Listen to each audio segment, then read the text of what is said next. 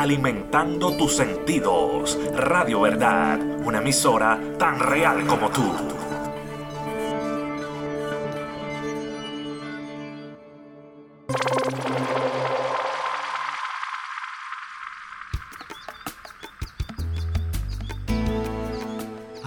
Diferentes alternativas y no has encontrado el lugar correcto para el cuidado de tu piel. Celestial Fragrances, jabones artesanales con aromas terapéuticos 100% naturales cuentan con una gran variedad de olores, diseños y estilos, tanto para hombres, mujeres y niños. Se hacen gift baskets and fundraisers para todo tipo de ocasión. Celestial Fragrances. Puedes conseguirlos en su página de Facebook e Instagram como Celestial Fragrances. Y para órdenes y pedidos puedes enviar un email a celestialfragrances.subfactory.com o puedes comunicarte directamente con Víctor Martínez al 352-256-8167 352-256-8167. Celestial Fragrances, una verdadera opción para el cuidado de tu piel.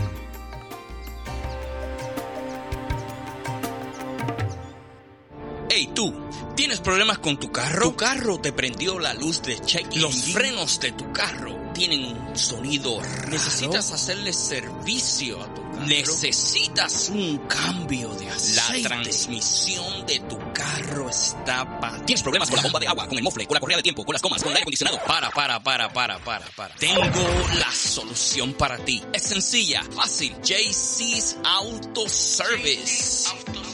Te podemos resolver tu problema y trabajamos con mecánica general.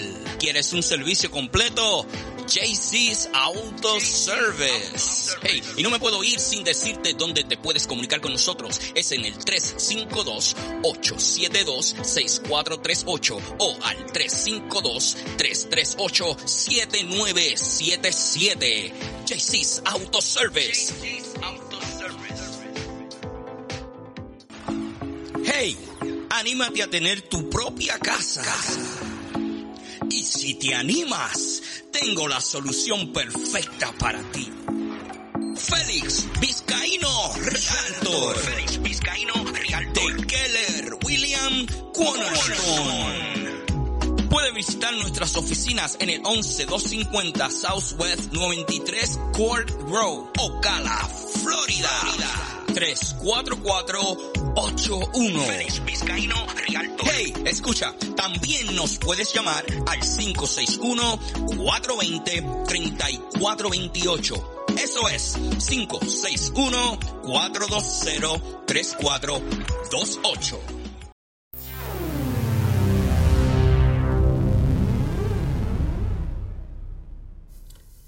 Dios le continúe bendiciendo en esta noche.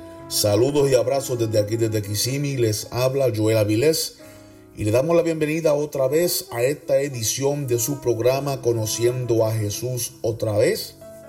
Estuvimos unas semanas eh, fuera de comisión ya que estábamos tomando un tiempo de reposo y también pues eh, la semana pasada pues no pudimos grabar el programa, pero ya estamos de regreso en esta noche con la esperanza de edificar a todos los que están en sintonía con Radio Verdad, una emisora tan real como tú.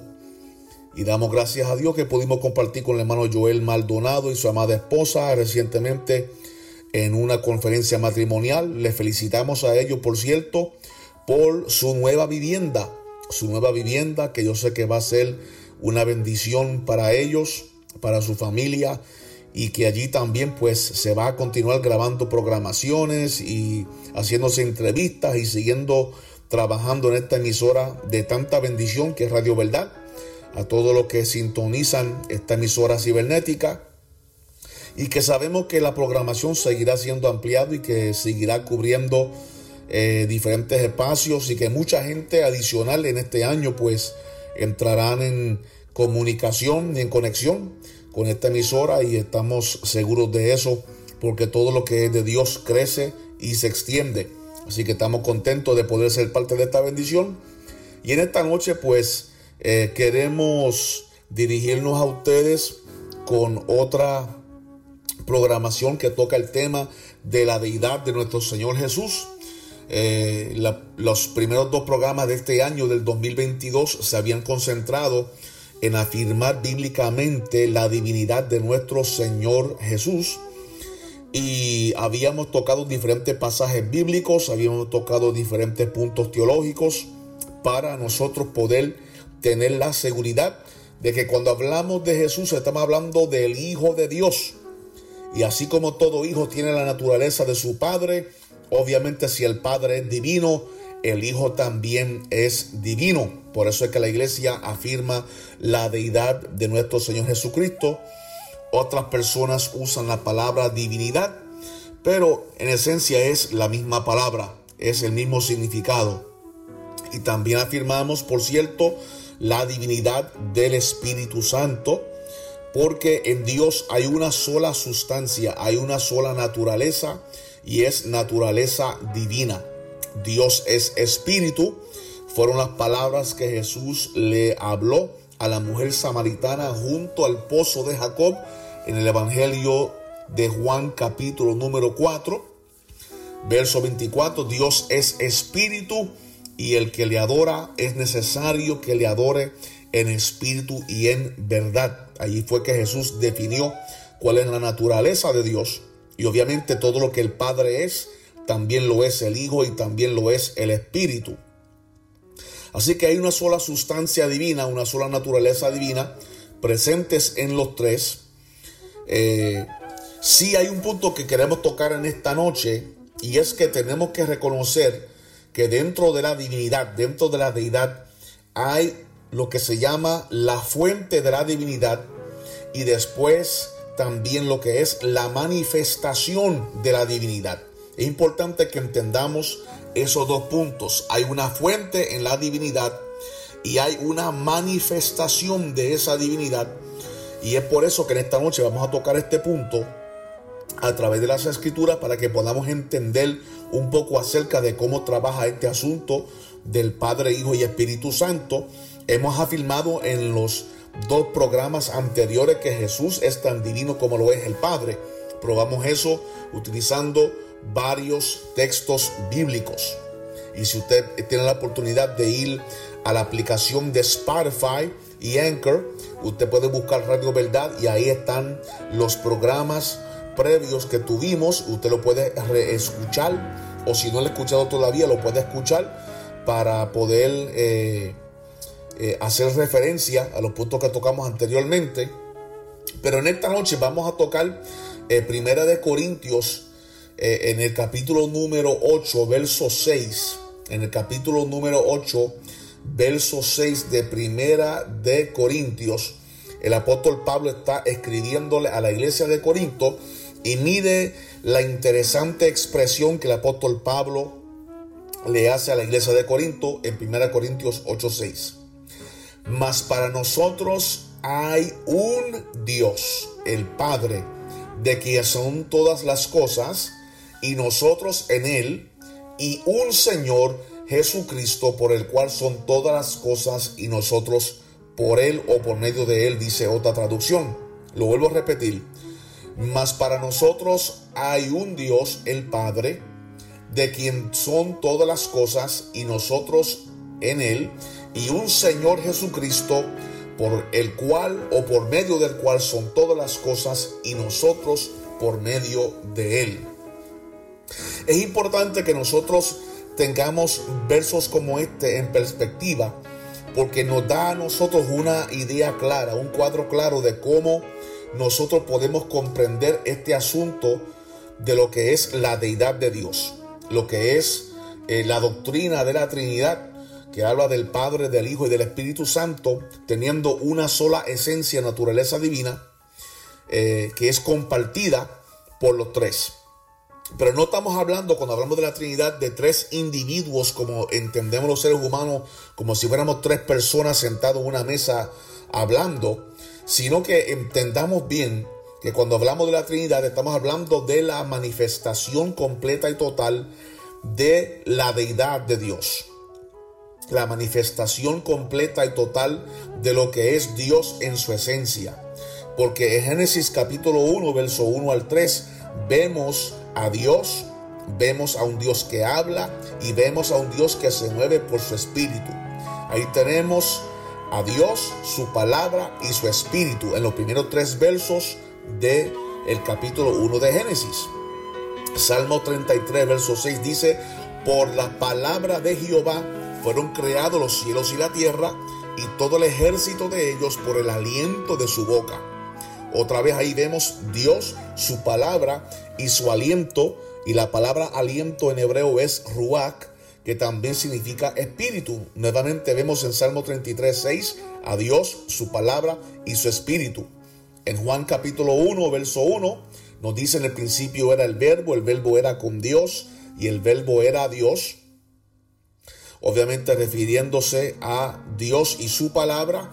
Y luego vemos en, la, en el discurso del Señor Jesucristo a los discípulos en Juan capítulo 14, Juan capítulo 15, Juan capítulo 16, le vemos al Señor, vemos al Señor hablándole a sus discípulos acerca de la necesidad de que ellos estuvieran pendientes a la promesa del Espíritu Santo porque es el Espíritu de verdad el cual procede del Padre. Muy importante que nosotros reconozcamos eso, de que el Espíritu de verdad, el cual Jesús habló, es el Espíritu que procede del el Padre. Y que obviamente cuando leemos un verso como ese, en esa declaración de nuestro Señor Jesucristo, podemos tener total confianza en que el Espíritu Santo es consustancial con el Hijo y con el Padre. Por lo tanto, todo lo que el Padre es, el Hijo también lo es y por consiguiente el Espíritu Santo también lo es. No hay distinción en naturaleza entre uno y el otro. Juan capítulo número 14, si vamos al capítulo 14, hablamos eh, acerca del Espíritu Santo. Eh, en el verso 26 dice, mas el consolador, el Espíritu Santo, a quien el Padre enviará en mi nombre, Él os enseñará todas las cosas y os recordará todo lo que yo os he dicho. Eso fue lo que Jesús habló en Juan capítulo 14 y en el capítulo eh, número 15, verso 26 también dice, mas cuando venga el consolador a quien yo os enviaré del Padre, el Espíritu de verdad que procede del Padre, Él dará testimonio de mí. Por lo tanto, el Espíritu Santo procede del Padre, tal y como también la palabra procede del Padre. Habíamos hablado en el primer programa acerca de eh, el pasaje de Proverbios capítulo 8 donde Salomón habla acerca de la sabiduría. La sabiduría afirmaba estar con el Padre desde antes del principio, antes de la creación, y que fue engendrada o emanada del Padre. Pablo llama la sabiduría de Dios Cristo en 1 Corintios capítulo 1 verso 30. O sea, Pablo reconoce que la sabiduría del cual Salomón habló en el capítulo 8, esa sabiduría que estaba con Jehová desde antes de la fundación del mundo, que estaba con el Padre desde antes de la creación, ese, esa sabiduría que Salomón señala, Pablo reconoce que esa sabiduría es la preexistencia de nuestro Señor Jesucristo. Jesús es preexistente porque estuvo con el Padre anterior, a la fundación del mundo, simplemente que no era conocido como Jesús en aquel momento. En la eternidad, el que hoy nosotros conocemos como Jesús estaba como la palabra, el verbo, la sabiduría. Así que estamos hablando de la eternidad, eh, Dios, su palabra y su espíritu. Eh, Génesis 1, como hemos dicho, Juan 1.1 en adelante. Aquí tenemos en eh, Juan capítulo 15, verso 26, el hecho de que el Espíritu Santo procede del Padre habla entonces de una manifestación. La palabra y el Espíritu son manifestaciones de la deidad. Manifestación. Entonces Dios queda revelado en su palabra. Esa palabra fue hecho carne. Habitó entre nosotros. Se le dio un nombre que sobre todo nombre. Jesús el Hijo de Dios. Y Él es la imagen del Dios invisible.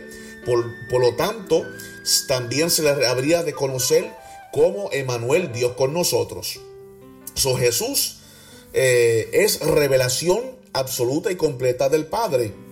Y también el Espíritu Santo es Dios en nosotros Y por lo tanto, la presencia del Espíritu Santo en nosotros es la presencia de Dios en nosotros, es la, es la presencia del Hijo en nosotros. Jesús dijo que el que creyese en Él, su, Él y su Padre vendrían y, y harían morada en Él.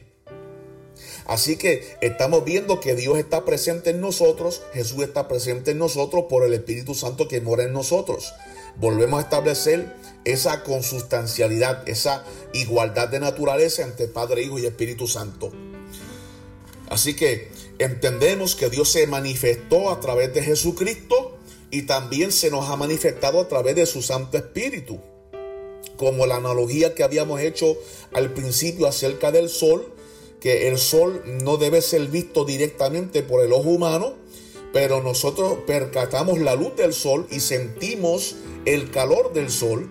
Y eso es una analogía o ejemplo de cómo nosotros podemos entender lo que es la triunidad de Dios.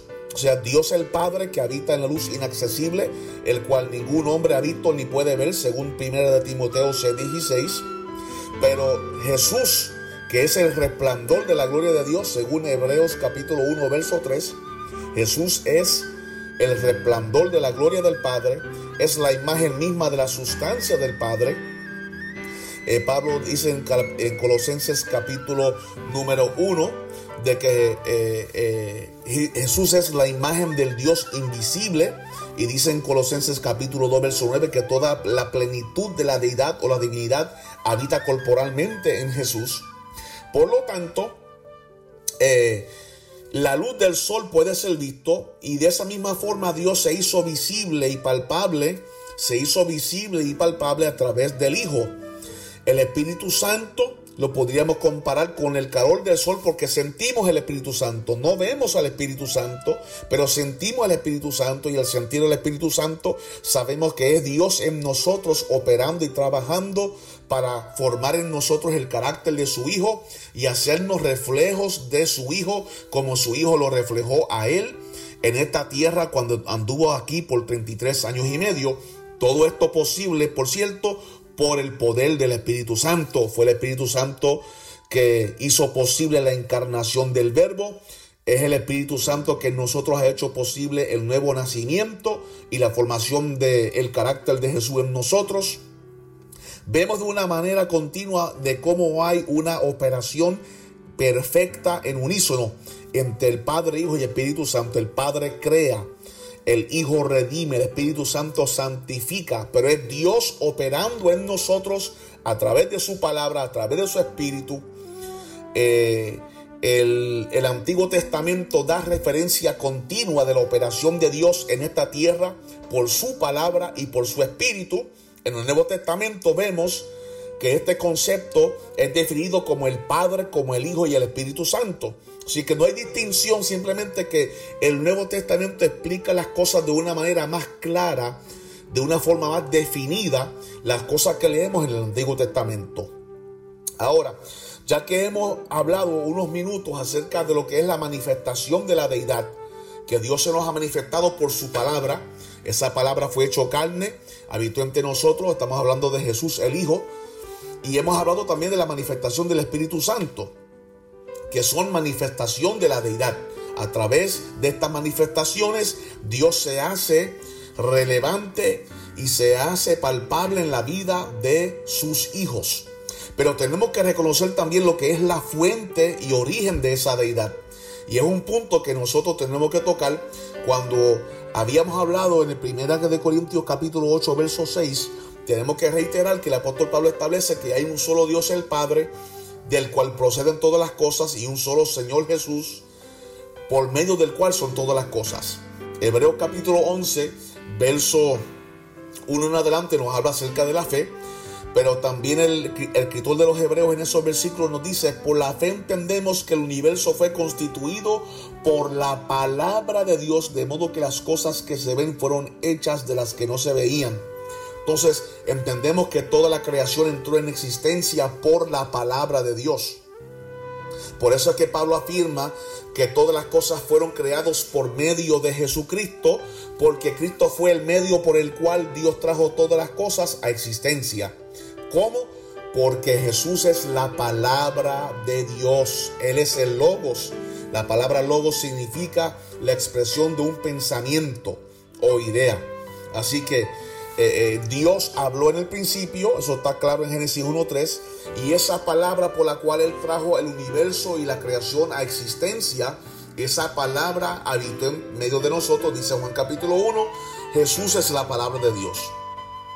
La palabra de Dios procede de Dios. El Espíritu Santo procede de Dios. Y por eso es que nosotros tenemos que recordar que hay manifestación de deidad, pero también está la fuente de la deidad. Y esa fuente de la deidad es el Padre.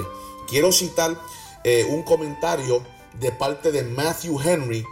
Eh, Matthew Henry fue un teólogo muy prominente que hizo un, eh, escribió un comentario bíblico haciendo una profunda exposición de las Sagradas Escrituras y dando su parecer teológico eh, los principios de interpretación que él trae son muy poderosos y aunque este comentario tiene varios cientos años de escrito, porque Matthew Henry escribió varios siglos atrás, eh, pero como quiera sus comentarios y perspectivas concernientes a las sagradas escrituras todavía tienen relevancia en el día de hoy.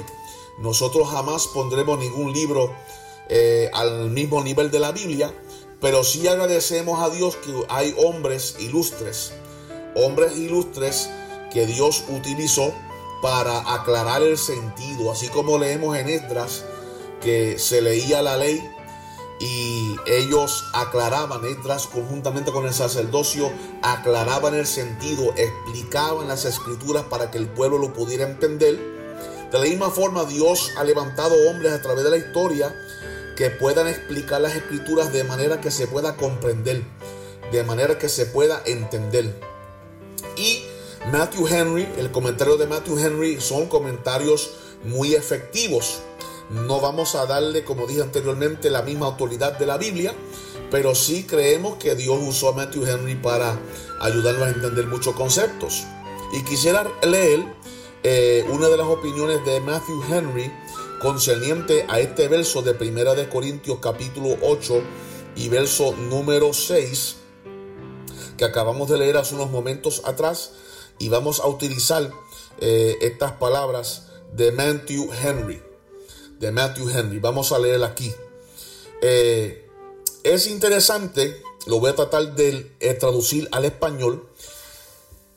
Matthew Henry expresa lo siguiente: Dios el Padre es el fons et fundamentum trinitatis. No estamos hablando en lenguas, hermano, estamos hablando en latín es una expresión que Matthew Henry usa, que es el fundamento de la Trinidad. Dios el Padre es el fundamento de la Trinidad, como el original de los otros dos, también comprendiendo los tres,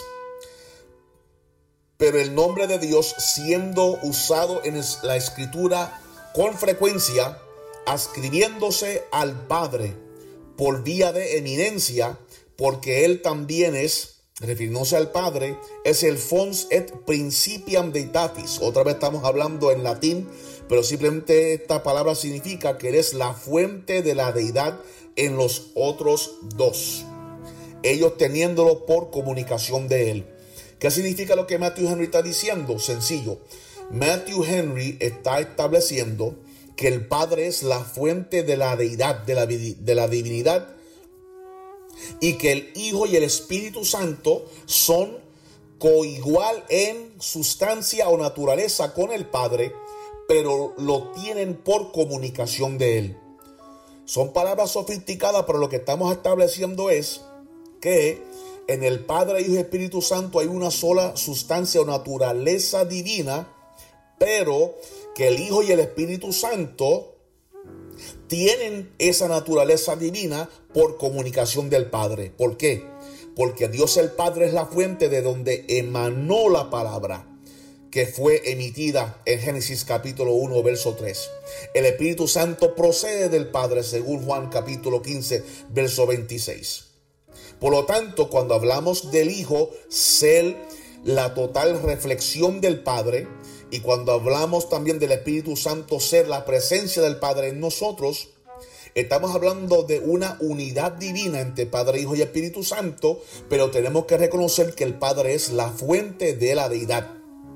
Eso no hace el Hijo y Espíritu Santo eh, inferior al Padre, no estamos diciendo eso, no me malinterprete, son igual en naturaleza al Padre, pero el Padre es el origen de procedencia del Hijo y del Espíritu, tanto en la eternidad como en la manifestación en tiempo y espacio en lo que es la raza humana. Estamos hablando entonces de que el Padre es la fuente de la deidad. Es el lugar de procedencia, el origen de procedencia. Y Matthew Henry lo explica de una manera muy, pero muy claro.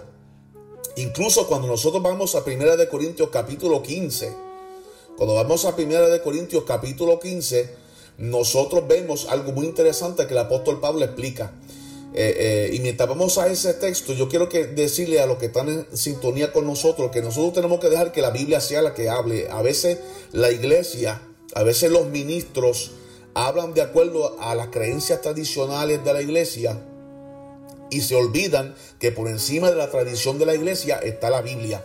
Si la Biblia refuta, si la Biblia rechaza cualquier creencia, por más inteligente que un teólogo sea, por más autoritativo que una iglesia sea, si lo que se enseña o se predica va contrario a las escrituras y las escrituras la refuta, nosotros tenemos que quedarnos con la autoridad de la Biblia porque ella es el fundamento de enseñanza y prédica para la iglesia, no las opiniones de la iglesia, no la teología de hombres que son falibles. Nuestra fe y nuestra enseñanza y prédica tienen que estar basado en lo que la escritura dice de manera clara y explícita. De otra manera, ponemos nuestra fe en el pensamiento de los hombres y nosotros no podemos equivocar.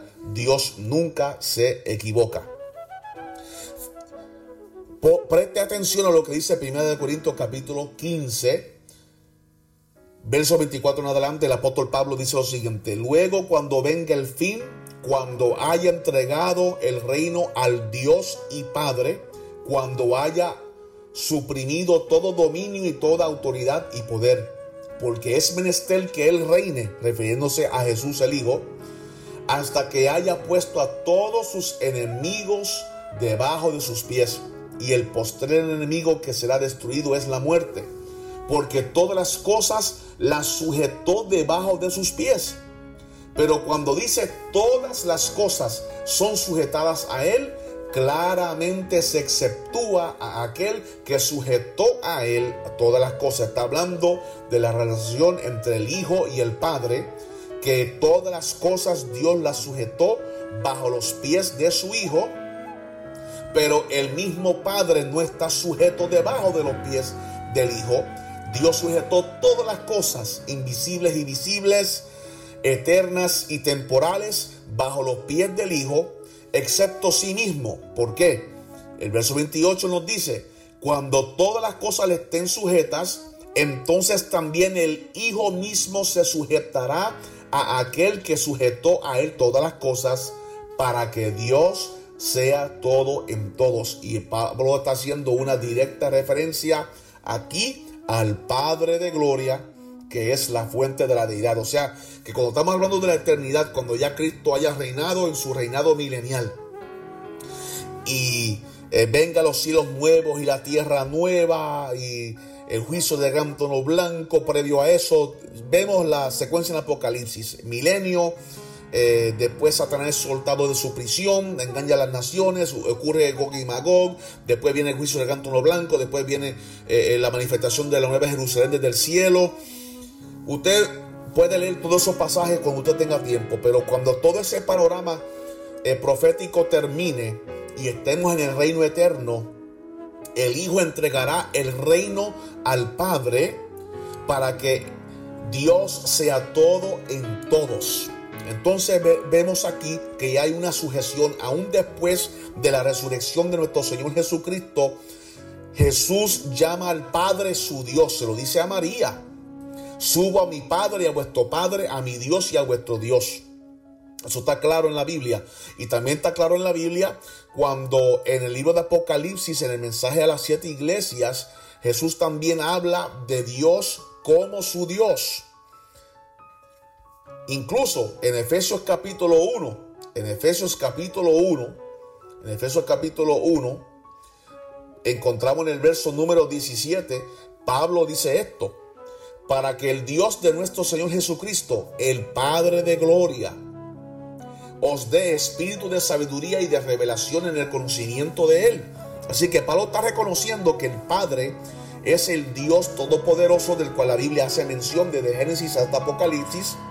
Solamente que Pablo también reconoce, juntamente con el apóstol Juan, juntamente con el apóstol Pedro, y vemos los símbolos de esto en el Antiguo Testamento, que ese Dios todopoderoso y absoluto se nos ha manifestado en tiempo y espacio a nosotros a través de su palabra y de su espíritu, comenzando estas manifestaciones desde la eternidad y terminando con estas manifestaciones en tiempo y espacio.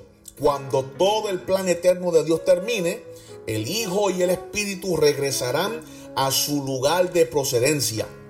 Recuerde que en el capítulo 19 de Apocalipsis, Juan llama a Jesús el Logos, la palabra, el verbo.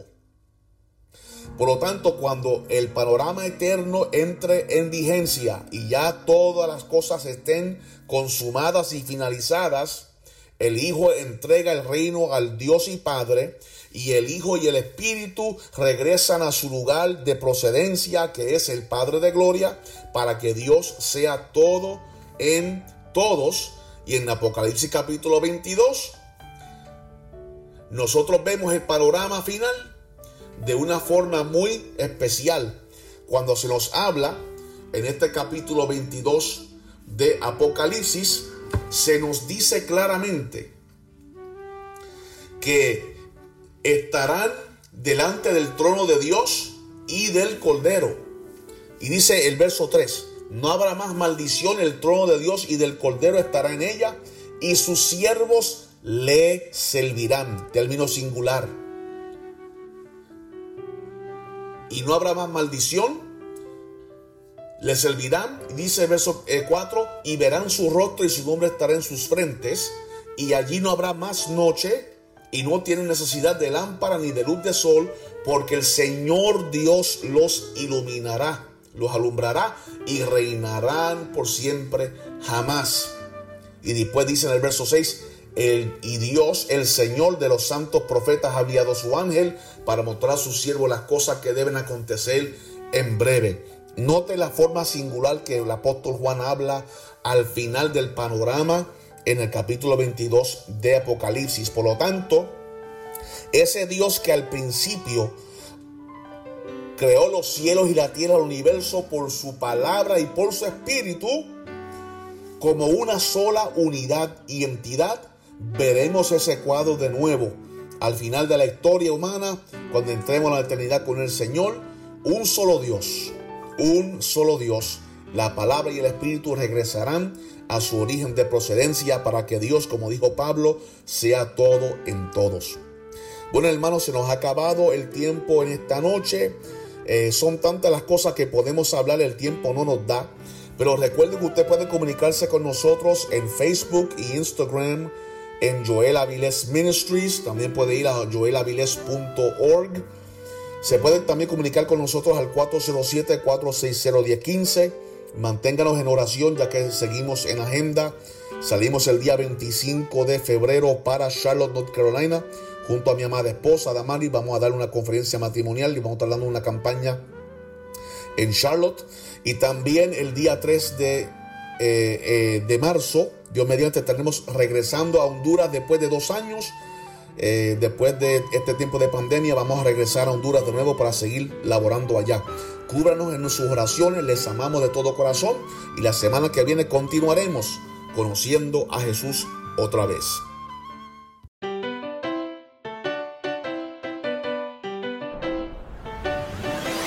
Bienvenidos a la revista Hola la revista hispana número uno en la Florida Central. Artículos de importancia local, recursos para la comunidad, expertos y mucho más. Hola, la revista que conecta a la comunidad hispana en la Florida. Resaltando a nuestros profesionales y emprendedores, dándole el reconocimiento a nuestros hispanos en toda la Florida. Hola, la revista número uno en la Florida Central. Puedes conseguir ahora en www.holacentralflorida.com.